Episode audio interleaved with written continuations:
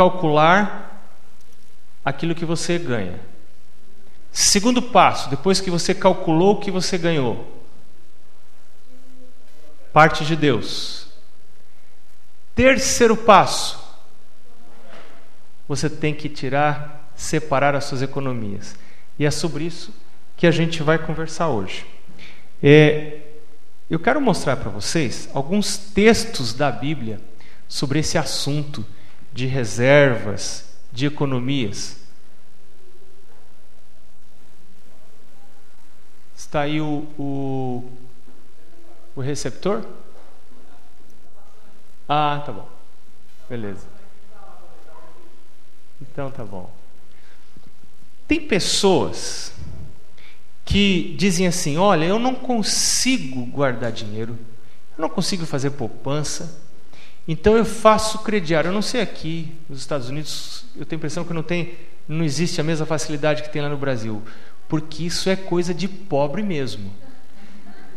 É, o Stephen Kenneth, um articulista da Veja, ele diz assim: não é o crédito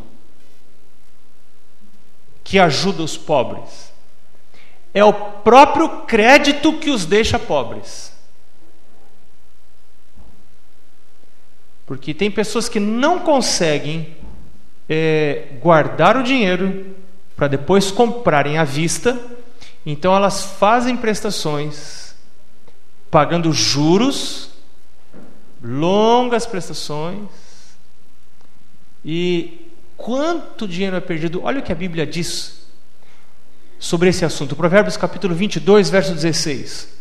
O que dá ao rico, porque quando você faz prestações, quando você paga juros, quando você toma empréstimos, você está dando dinheiro para o rico. Você está dando juros para ele. Esse dinheiro podia, poderia ficar com você. Você está dando para o rico. E a Bíblia diz que aquele que dá para o rico vai ficar pobre. Por que as pessoas fazem isso? Porque tem desejo de ganhar fácil de facilitar mais depressa. Mas a Bíblia diz, Provérbios 13, 11, que os bens que facilmente se ganham, esses diminuem. Mas o que ajunta a força do trabalho, devagarinho, trabalhando, de grão em grão, a galinha enche o papo, sem pressa, esse tem a bênção de Deus. E Deus vai aumentar. Uma, uma, outra tradução da, do mesmo texto, Provérbios 13, 11, diz: Mas o que ajunta o dinheiro pouco a pouco o fará crescer. Então não tenha muita pressa. A pressa excessiva, né, ela vai trazer problemas. Provérbios 28, 19 diz: O que trabalha a sua terra terá comida abundante, mas o que corre atrás de fantasias vai se encher de pobreza. Você viu gente que está sempre correndo atrás de fantasias, de coisas, de ganhos miraculosos, né? Não, agora vai. Nossa, você nem imagina o negócio que eu achei e quer correr atrás de ganhos extraordinários. Olha, você pode ter certeza, a Bíblia está dizendo, vai se encher de pobreza. Loteria, rifas, né?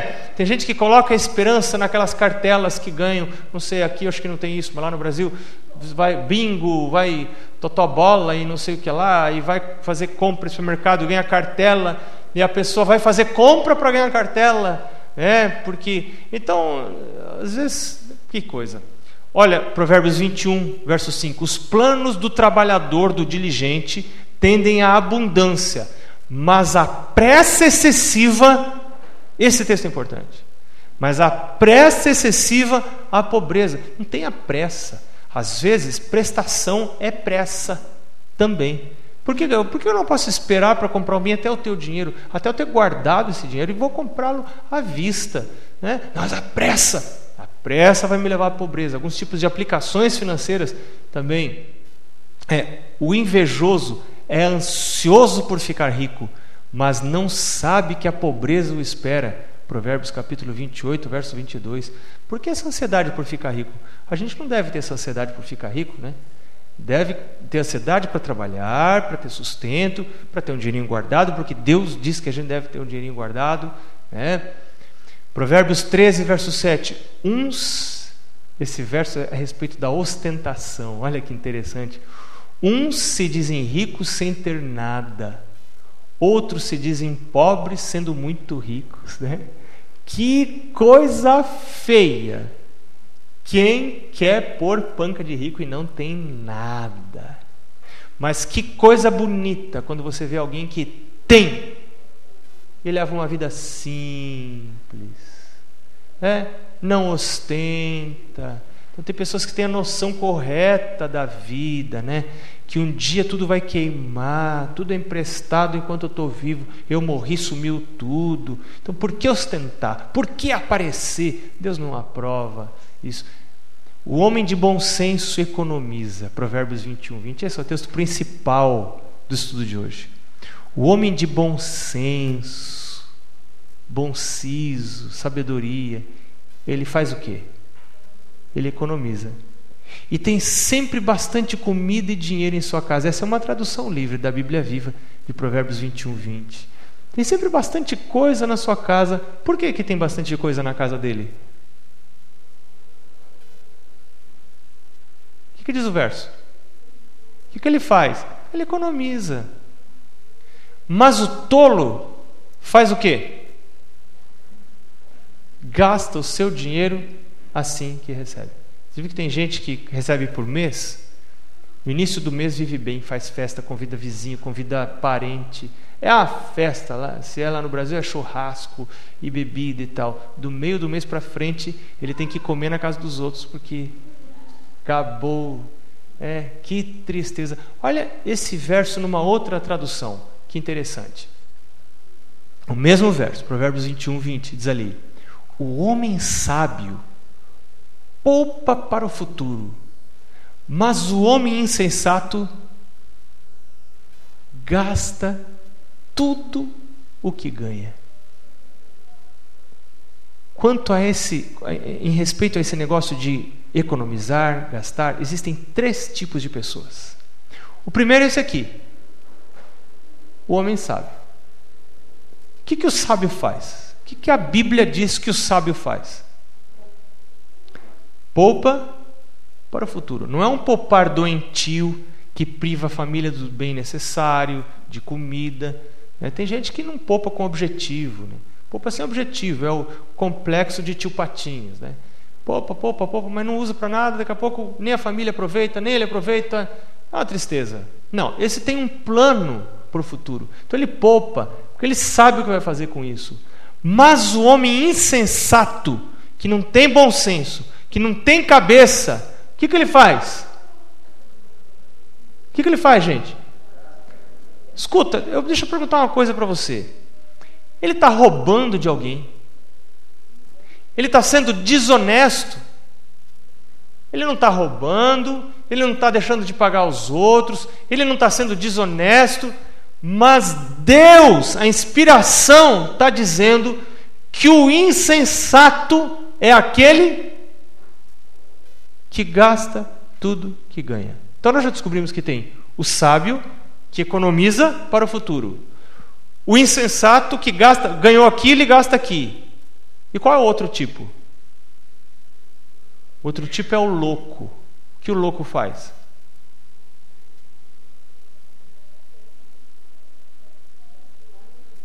Hã?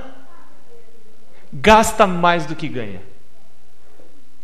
Então você tem o sábio, o sábio gasta menos do que ganha e economiza para o futuro. O insensato Gasta tudo que ganha. Ganhou, gastou. Ganhou, gastou. Ele não deve, mas também não tem nada. Esse é insensato. E o louco? Gasta mais do que ganha. Agora, gente, de onde vem a habilidade para economizar? A nossa habilidade para economizar está relacionada com algumas coisas. Uma delas são os mandatos familiares. O que, são mandatos familiares? São é, lições de vida que a gente recebe sem perceber da família da gente, lá da família de origem, lá dos avós, dos tataravós, aquilo vem pela linhagem, vai se ensinando sem, não é um ensino formal e a gente vai aprendendo. Então, a maneira como os nossos pais se relacionam com esses assuntos é muito importante. Eu estava lembrando hoje, quando dei uma olhada nisso, da minha avó. A minha avó não podia ver minha mãe jogar banana podre fora. Sabe quando você abre a banana e ela está sem aquela cor de vidro amarelo? Já não é mais a banana, ela é branca. Quando ela começa a apodrecer e, e já fica assim meio ardidinha até, ela está assim aquela cor de vidro amarelo. E quando minha mãe ia jogar banana no lixo, minha avó corria e dizia: Não faça isso. Tem muita gente passando fome. E eu ficava com o olho esbugalhado olhando para minha avó, enquanto ela abria aquela banana e comia a banana. Hoje eu entendo por que minha avó fazia isso. Quando minha avó era pequenininha, ela estava em Berlim. Quando? Primeira. É, Primeira Guerra. Ela era pequenininha. E ela conta que eles não tinham comida, que eles faziam sopa de casca de batata, que tinha gente que comia casca de árvore, tinha gente que roía cinto, roía sola de sapato, porque não tinha o que comer. Então, quando a gente estava sentado na mesa para comer, e ia, é, meu pai não deixava ninguém comer antes de fazer oração. E só podia fazer oração quando tivesse todo mundo na mesa. Quem que era a última pessoa que chegava na mesa? Minha avó. Por quê? Porque antes de vir à mesa, a minha avó tinha que apagar todas as luzes da casa. Era uma, meu pai devia ficar contente, né? Tinha alguém que ajudava a economizar. Mas por que isso? Uma história de vida dela. Mas estas coisas acabam passando de geração em geração. Acabam se tornando valores familiares. Né? Economizar, guardar, poupar. É, a habilidade para economizar, ela está também relacionada com a capacidade de adiar a satisfação de desejos. Quanto você consegue adiar a satisfação de desejos? Você vê uma coisa que você quer comprar, vê uma roupa que você quer comprar, mas você diz: eu até podia comprar essa roupa, mas se eu comprar, eu não vou guardar dinheiro.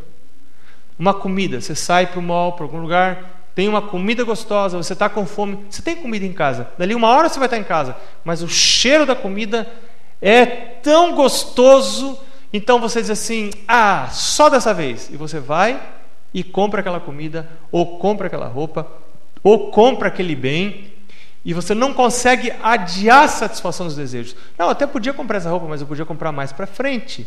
Eu posso, eu não sou obrigado a passar fome, mas eu posso comer daqui uma hora, posso comer daqui uma hora e meia, não vou morrer por causa disso. Então eu guardo dinheiro.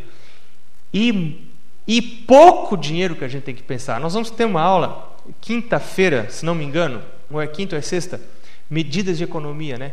E a gente vai ver ali que a gente tem que cuidar mais dos pequenos gastos. Ellen White diz assim: cuide dos centavos, que os reais cuidarão de si próprios. Cuide dos centavos. Né?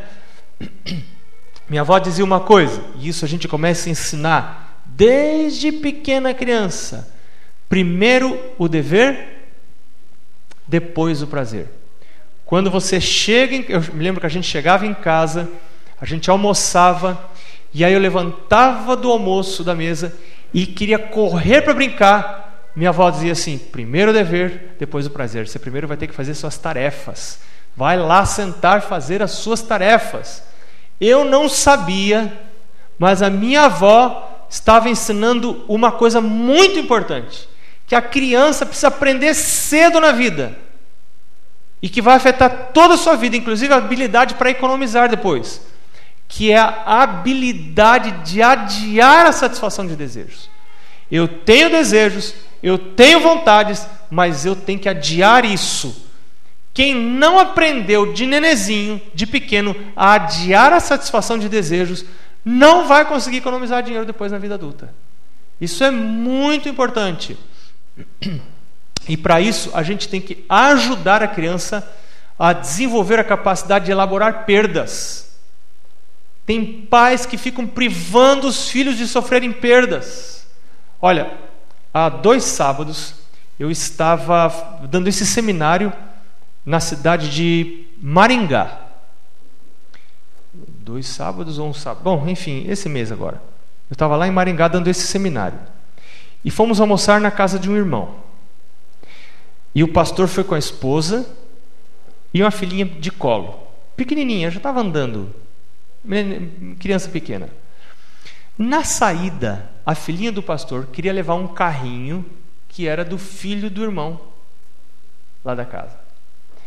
E o irmão percebeu que a menininha queria levar o carrinho e era filhinha do pastor. Ela disse: Não, pastor, pode, ela deixa ela levar o carrinho que é do meu filho, não tem problema, meu filho tem tantos aqui, ela pode levar. E o pastor disse assim: Não quero que ela leve. E o irmão insistiu e o pastor disse: Se você quer dar o carrinho para ela, você dê numa outra hora, mas não agora. Porque ela precisa aprender que não é o primeiro chorinho que as necessidades dela vão ser satisfeitas. A vida não é assim. E eu não posso passar essa ideia para a criança. Eu achei bonito aquilo. Eu falei: olha só. E ela não ganhou o carrinho. E o irmão deu o carrinho para o pastor. O pastor guardou num canto lá sem a menina ver. E ele disse: outra hora eu vou dar para ela. Agora não, porque ela precisa aprender a sofrer perdas. Eu tinha esse carrinho na mão, mas eu não posso, ele não é meu, eu vou perder. Então, quanto mais você ensina a criança a lidar com frustrações, isso de alguma maneira está relacionado depois no futuro com a capacidade de economizar. Porque se você lida bem com frustrações, você sabe economizar. Quem não aprende a lidar com frustrações, ele quer sempre ter gratificações. Então ele não economiza, ele está sempre gastando para ser gratificado, percebe? Ah, se eu não comer agora um doce, eu vou sofrer uma frustração. Mas lá no passado, quando eu era criança, eu não aprendi a lidar com frustração, então eu vou ter que comer esse doce. E ele não consegue economizar. Então é muito importante a gente ensinar isso desde pequeno para a criança. Gente, isto nada mais é do que aquilo ali, ó. Como se chama esta habilidade, esta virtude, melhor dizendo, domínio próprio. E o que é domínio próprio? É uma parte do fruto do Espírito. E a palavra de Deus diz: Mas o fruto do Espírito é amor, alegria, paz, bondade, benignidade, fidelidade, mansidão, domínio próprio. Sabe o que Ellen White diz? Ellen White diz que a gente ensina isso para as crianças, sabe como? Isso é o pai e a mãe que tem que ensinar. Domínio próprio é pai e mãe que tem que ensinar. E ela, ela diz assim: a primeira lição que o pai e a mãe ensinam para uma criança de domínio próprio é através do apetite, é através da boca. Então, eu faço uma pergunta para vocês que já tiveram filhos e, e vocês que têm, né? Que horas que seu filho come? É a hora que chora? Ou a hora que é a hora estabelecida para comer? Isso é muito importante. Né? Ai, mas vai, vai chorar, né? Então vem aquela criança, onze e meia lá na saia da mãe. Mãe, a mãe está ali fazendo bolinho, fazendo uma comida. Mãe, eu me dá um pouco. A mãe vai brincar. Mãe, me dá um pouco. Vai brincar. Daqui a pouco a mãe diz: Ai, tá bom, pega um pedaço e não me incomoda mais. O que, que essa mãe está fazendo? O que, que essa mãe está fazendo? Ela está dizendo para a criança, criança, você não precisa desenvolver essa virtude, a virtude do domínio próprio. Então Ellen White diz que a, a primeira lição que a gente ensina para a criança de domínio próprio é através do apetite. É para comer de duas em duas horas quando é nenezinho, pequenininho? Então é duas em duas horas. E se chorou com uma hora? Comida é alimento ou é para quieto? Hã? O que, que é comida? Alimento. Alimento. Fora disso, ela tem que aprender a se controlar. Isso é muito importante para a vida. Depois vai aumentando o, o espaçamento entre as refeições. Isso é muito importante. E para quem já é adulto, vai ser muito mais difícil, mas é uma questão de oração. Tem pessoas que até ganham bem, mas não conseguem guardar dinheiro porque não têm domínio próprio. Não é porque não ganham bem, é porque não têm autocontrole, não têm domínio próprio. Talvez faltou lá na infância, talvez é uma fraqueza de caráter mesmo. Então precisa clamar a Deus em oração, quem sabe jejuar, dizer: Senhor, me dê domínio próprio. E por que é importante economizar? Porque o dinheiro é símbolo de coisas muito sérias. Alguém tem uma nota boa de dinheiro aí? Uma nota assim, uma verdinha, graúda. Alguém por acaso tem uma graúdazinha aí? Hã? Tá por 20. Quem dá mais? Não, é para emprestar, viu, gente? Não é oferta, não. Não é oferta. Não estou recolhendo oferta. Tá aí? Ó! Oh. Ih! Apareceu! Eu gosto dessas aqui. Ai, bonita, né? É, aquele meu amigo judeu que eu falei. Hã? Ah, pois, pois é. é. Posso brincar com você? Como é seu nome? Ideli. Bonito, hein, gente? Olha, fantástico. Ideli, olha a cobiça, né? Ideli, me fala uma coisa. Você pode falar para a gente uma coisa? Como é que esse dinheiro veio parar na sua mão?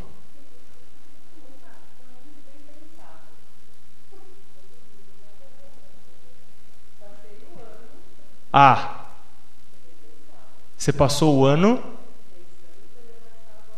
pensando que você. Mas como ele chegou para você? Um dia ele, através do. Olha lá. Olha lá. Ela utilizou as suas habilidades e, como fruto do uso das, das habilidades dele, surgiu isso aqui.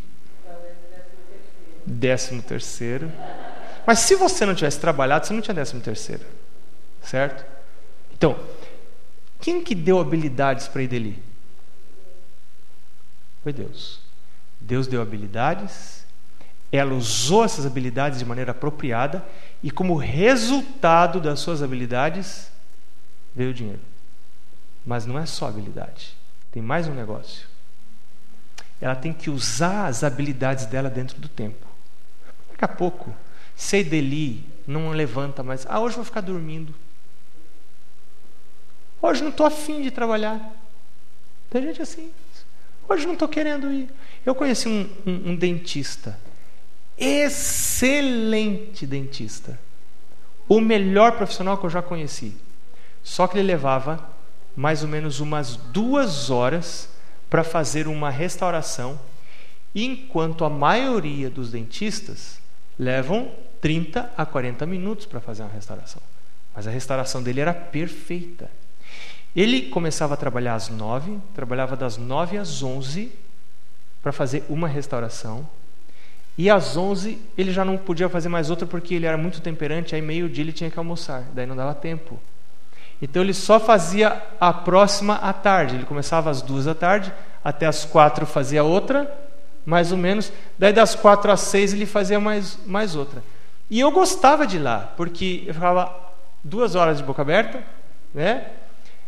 Mas era perfeito o trabalho dele. Só que um tempo depois eu cheguei lá, um dia para uma consulta.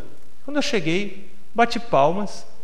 A vizinha disse: Ele não está mais trabalhando aqui. Eu disse: Mas por quê?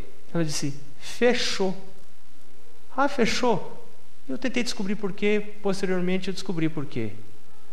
Porque ele não teve. Olha aqui, faltou isso aqui, ele não pôde pagar o aluguel do consultório dele.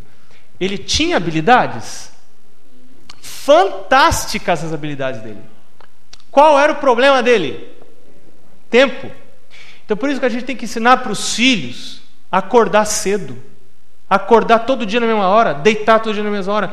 Hábitos de regularidade, hábitos de responsabilidade. Nós vamos ver isso amanhã um pouquinho. Como? E isto, e além disso, Ellen White diz que a gente deve aprender, desenvolver o hábito de fazer as coisas mais depressa, bem feito e ligeiro, cada vez mais depressa, cada vez melhor e mais depressa e mais bem feito. Então, isso são habilidades que a gente vai desenvolvendo e que vão ajudar melhor a gente usar o tempo. Quando a Ideli usou as habilidades dela dentro do tempo que Deus lhe deu, de maneira apropriada, e aqui envolve parar um dia. Que dia que é que Deus manda a gente parar? O sábado. Eu paro aqui, uso minhas habilidades dentro do tempo, então vem o que? Deus me manda? Quem que dá o tempo para gente? Quem que dá as habilidades? Mas tem mais um negócio que o dinheiro representa. O dinheiro representa isso aqui: energia física. Porque eu posso ter habilidades fantásticas, eu posso usar muito bem o tempo, mas se eu fiquei doente, minha gente, tchau. Não vem, a verdinha não vem para o meu bolso. Certo? E por isso que eu tenho que cuidar da minha saúde, eu tenho que comer direito, eu tenho que beber água, né? Esses dias minhas filhas, minhas filhas estão trabalhando lá em Utah, estão né? dando duro num hotel lá. E uma me ligou, estava muito para baixo, pai, eu tô, não tô legal. Filhas, o que, que você está comendo? está comendo castanha, está comendo nozes, né? está comendo amêndoa. Ai, pai, mas é caro. Mas compra um pouquinho, come três, quatro de manhã cedo. É remédio. Vai ajudar você até no humor. Né? Você ter energia, ter disposição. Então, o dinheiro representa essas três coisas, minhas habilidades. Na verdade, o dinheiro, essas três coisas são a minha vida. Né? Quando eu uso estas três coisas em equilíbrio, estas três coisas, quando eu vivo, eu produzo dinheiro. E Jesus disse: Eu vim para que todos tenham vida, e vida em abundância. Agora, esses 100 dólares aqui são da Ideli. Eles representam a vida da Ideli. Deixa eu perguntar uma coisa para você. É a vida presente passada ou futura da Ideli que esses 100 dólares aqui representam?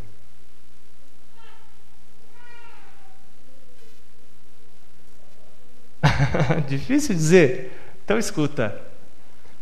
Esse dinheiro que está aqui na minha mão, que é da Ideli, representa uma habilidade que ela já usou, representa um tempo que ela gastou e que nunca mais vai voltar e representa uma energia física que foi despendida, como?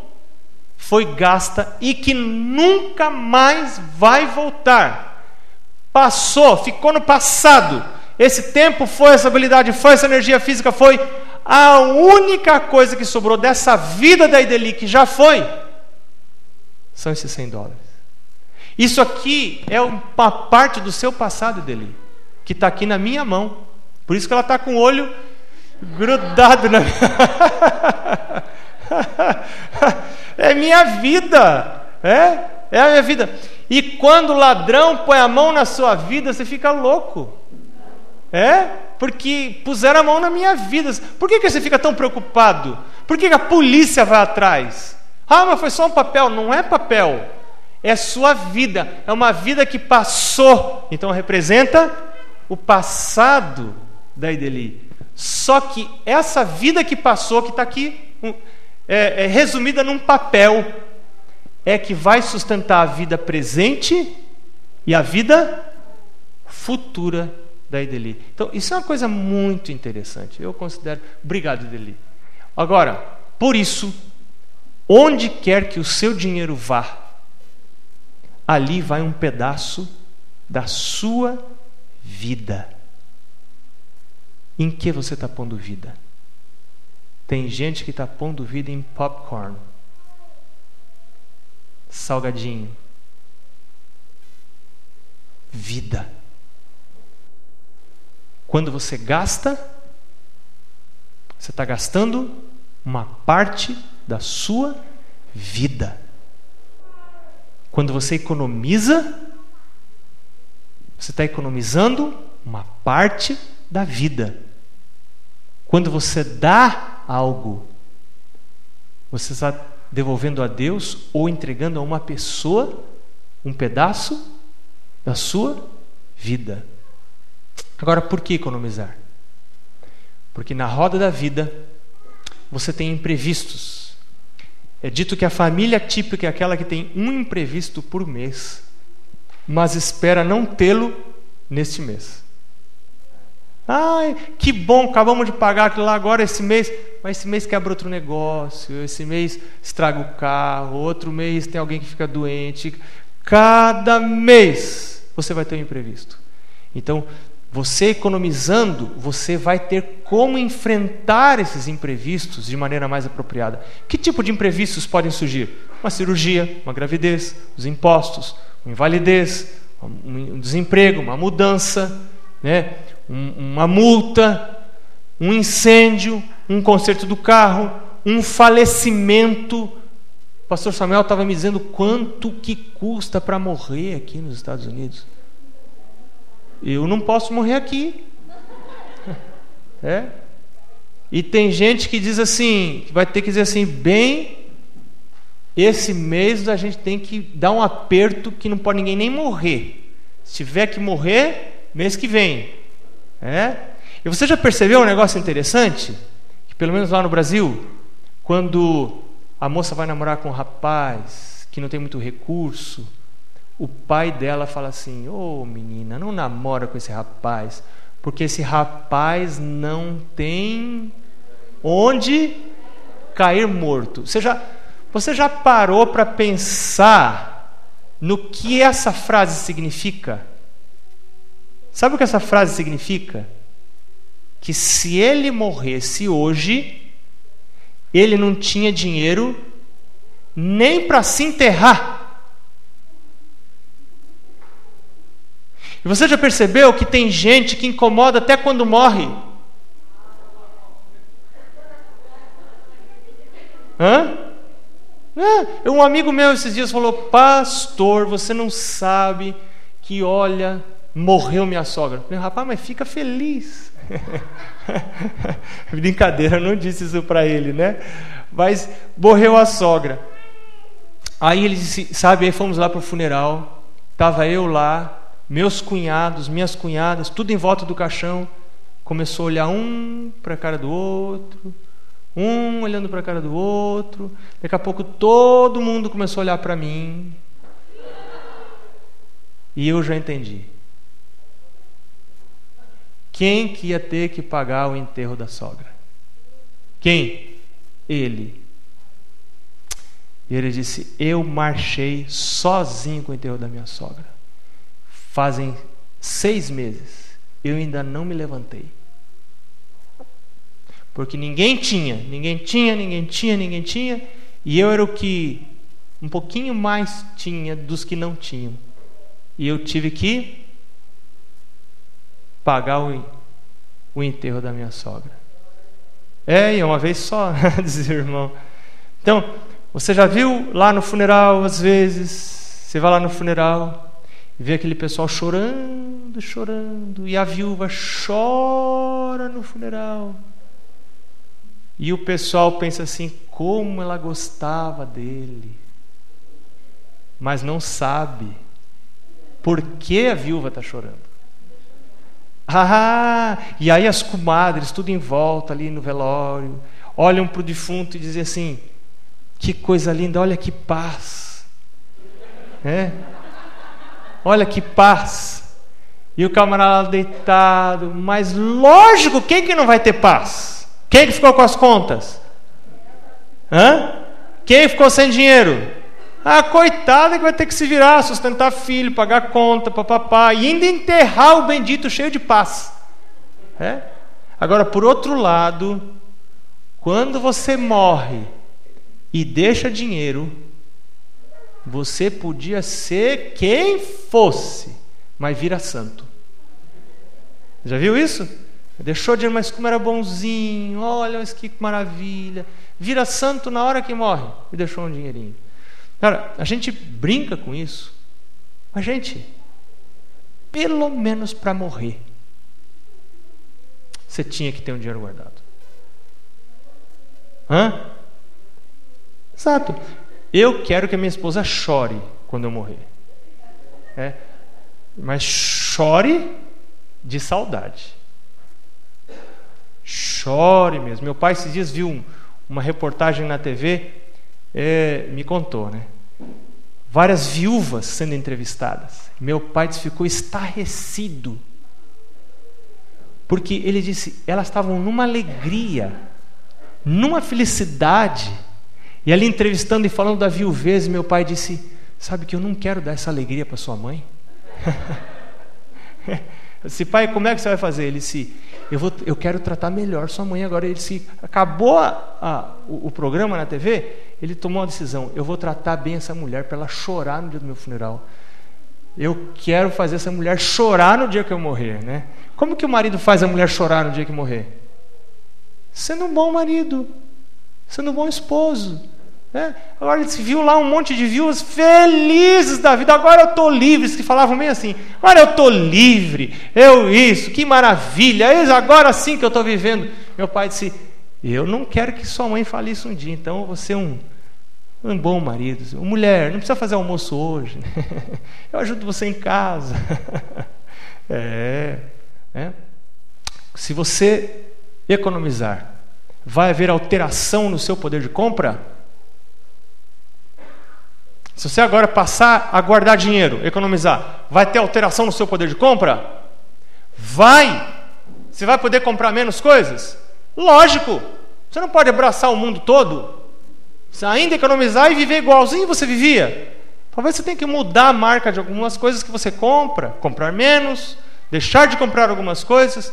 Mas olha, olha o que a palavra de Deus diz, Provérbios 15, 16. Melhor é o pouco com o temor do Senhor do que um grande tesouro onde há inquietação. Então, lide com isto como se fosse uma conta.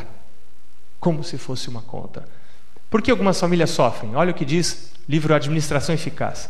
Depois de terem ganho os meios, não estudaram como economizar para o tempo em que os recursos não podem ser ganhos com tanta facilidade. Antes, muito vocês têm gasto com necessidades imaginárias. Então, nós estamos agora entrando nesse tempo aqui, ó. O mundo todo. Tempo em que os recursos vão ser ganhos com muito mais dificuldade.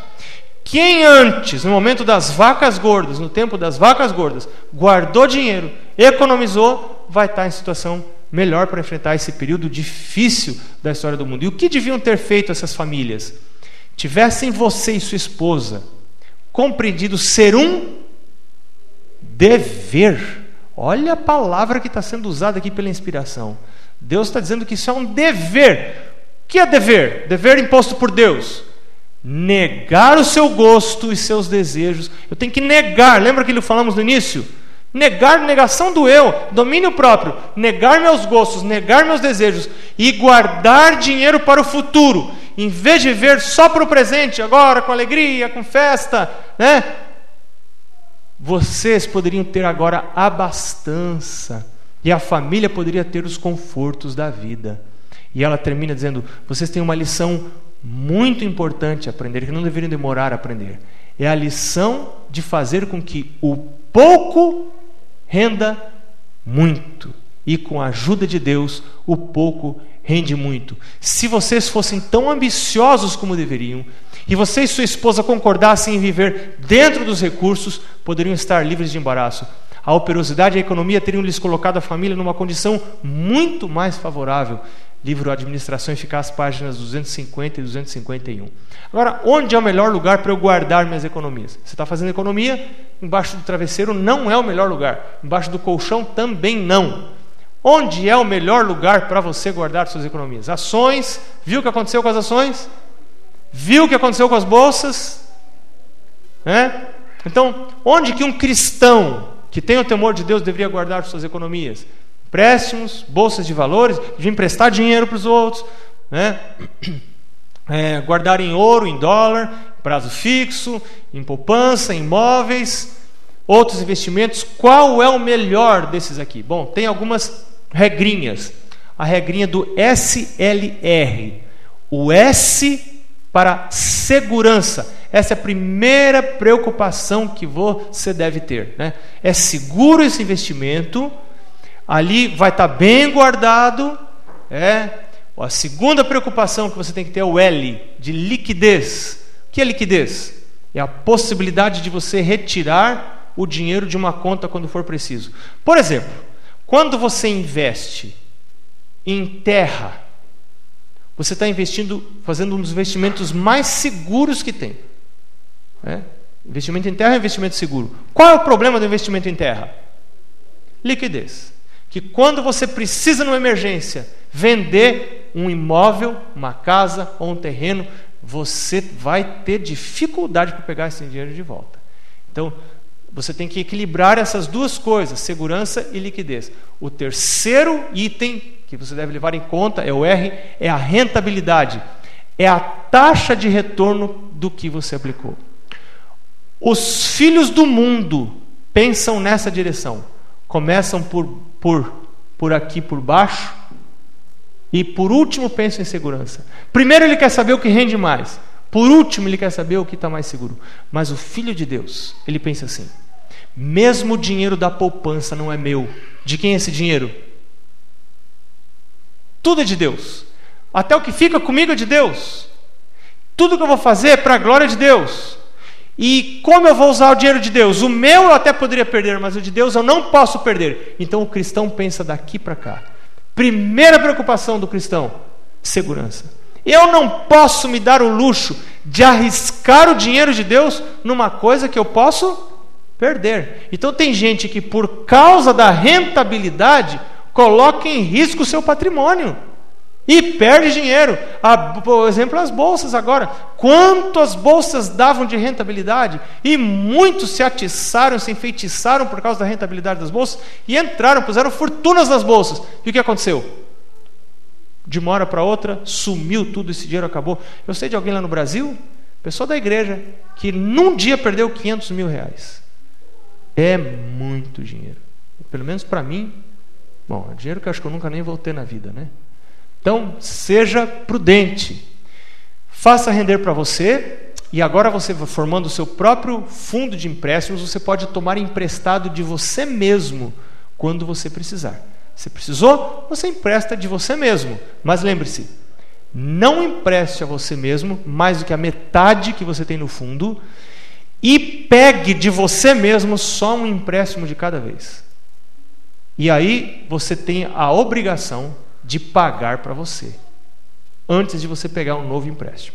Você terminou de pagar para você, pronto, você restabeleceu o fundo, então agora você pode pegar um novo empréstimo. Alguém perguntou para mim ontem, pastor, e quanto que a gente deve ter, é, quanto que a gente deveria separar por mês no orçamento para a poupança? O ideal seria um outro dízimo, um dízimo para Deus e um dízimo para você. Certo? 10% para o Senhor dízimo, 10% para você pôr na sua poupança. E qual é um fundo médio que você, um capital operativo ali, um, um fundo médio que você deveria sempre ter em poupança? Diz os estudiosos de finanças familiares que você deveria ter pelo menos o ganho de três meses. Se você faz mil dólares, se você fizesse mil dólares por mês, quanto que você deveria ter sempre guardadinho, nunca deixar baixar disso? Quanto? 3 mil dólares. Esse é dinheiro que tem que estar tá lá, imexível, né? A palavra de Deus diz, Provérbios capítulo 3, o verso 6: Reconhece-o em todos os teus caminhos, e ele endireitará as tuas veredas. Gente, que promessa preciosa. Uma outra tradução do mesmo verso diz assim: Lembre-se de Deus em tudo que você fizer e Ele vai mostrar para você o caminho certo. Entrega o teu caminho ao Senhor. Confia nele e o mais Ele fará. Não vá atrás do seu coração. Deixa o Senhor orientar você quando você deve gastar, quando você não deve gastar. É, na quinta-feira, nós vamos é, ver é, medidas de economia e ali tem algumas coisas muito interessantes sobre como comprar na presença do Senhor.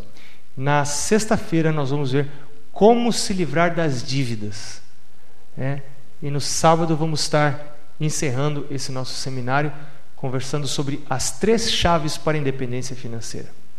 Amanhã, nosso, nosso culto será mais cedo, está lembrado? Qual é o horário amanhã? Sete horas. Você já fez, está pedindo para o Senhor orientar você quanto aos propósitos, lembra? Novo ano, época da contabilidade, o ano que passou, e você pensar no ano seguinte. Que propósitos você vai fazer para o próximo ano? Ore por isso, que amanhã é o dia. Até lá.